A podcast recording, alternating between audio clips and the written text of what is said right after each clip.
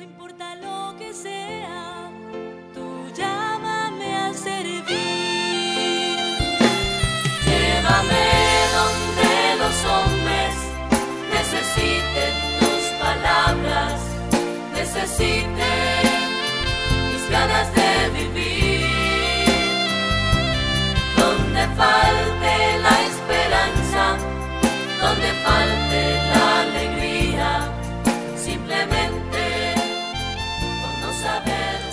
Hola, qué bendición podernos encontrar en una cápsula más de paz y bien.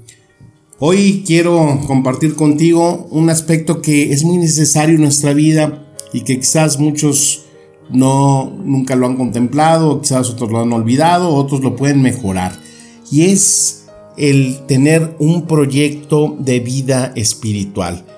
Quizás muchos tengamos ahora ese tiempo, ese ocio educativo que podemos tener por esta situación que vivimos y que lo podemos aprovechar haciendo un proyecto de vida espiritual. ¿Cómo vamos a poder ganar un crecimiento, una relación, un aprovechamiento en nuestra vida espiritual? Y me gustaría mucho partir, como siempre, de un texto. Y este hoy es el de Mateo capítulo 6, versículo 5.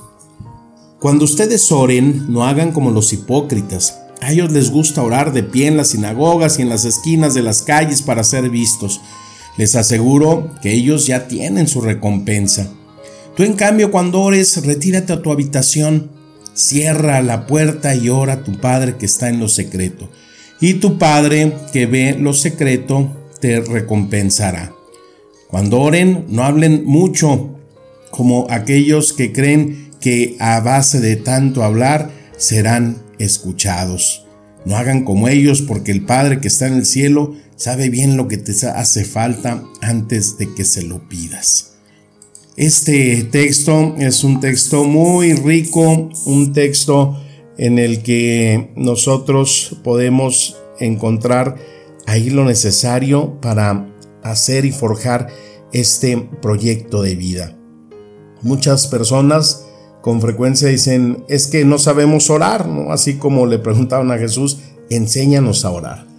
Y la oración, como decía eh, Santa Teresa, a veces es algo que no nos puede gustar. Decía Teresa, la oración no se va de buena gana.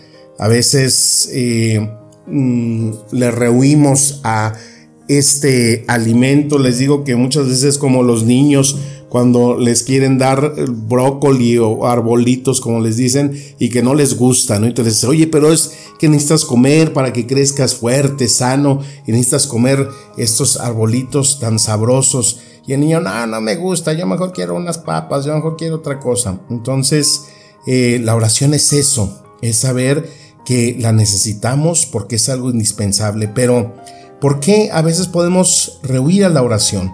Pues porque muchas veces eh, pensamos que la oración tiene que ser monótona, pensamos que la oración tiene que ser eh, repetitiva, porque eh, pensamos que la oración tiene que estar siempre componiéndose de puros rezos, de puras cosas que no me hacen experimentar algo que me motive a buscar y a encontrar la verdadera fuerza que da el orar. Y ahí es donde nosotros, en este proyecto de vida, pues tenemos que hacer un menú espiritual. Hay muchísimas maneras de orar, hay muchísimos eh, métodos y formas que podemos nosotros implementar en nuestra vida. Primero, algo muy importante es el darme cuenta que la oración es la es el alimento que necesito para mi vida diaria. Entonces, ¿cuánto tiempo le vas a destinar a esa oración? Es un tiempo que tú lo vas a marcar. Es un tiempo que tú lo vas a considerar 15 minutos, media hora, una hora, no sé. Pero lo importante es que tengas presente que ese momento va a ser un momento entre tú y Dios. Es lo primero. No vas a orar por otra cosa, con otro sentido. Entonces, no, primero porque quiero estar contigo, Señor. Te voy a dar estos 15 minutos, estos 30 minutos de mi vida, de mi día a diario. ¿En qué momento tú lo vas a saber? Pero es el momento de apagar celular, es el momento de encerrarte, como dice el texto que escuchamos, en tu cuarto, o sea, en el lugar, en el espacio solitario donde tú te encuentres con Dios. Y después tú vas a poder elegir cómo quieres orar con Él.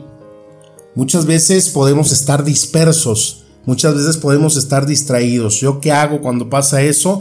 Si llego al Santísimo, llego a mi cuarto y hablar con Él, pues eh, pongo música, una canción, algo que me relaje, algo que me haga entrar en contacto con Él. Puede ser un canto cristiano, puede ser una música relajante, no sé lo que tú sepas que te hace bien.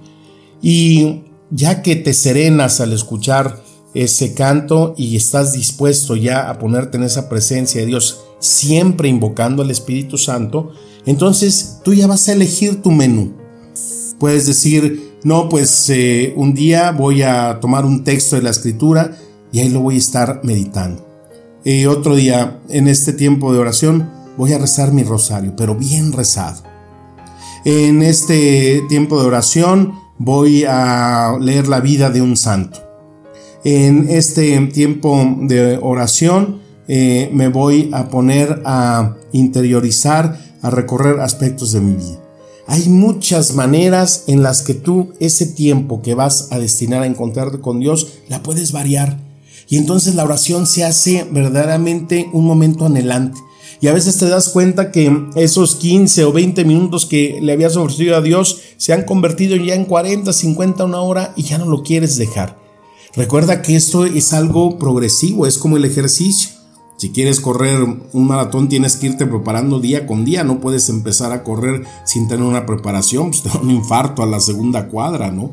Pues la oración es eso, es empezar a retomar de una manera variada, de una manera alterna, y entonces verás cómo ese proyecto de vida espiritual cobra un gran sentido, cobra una importancia en tu vida, en la cual después de un tiempo te darás cuenta que ya no lo puedas dejar.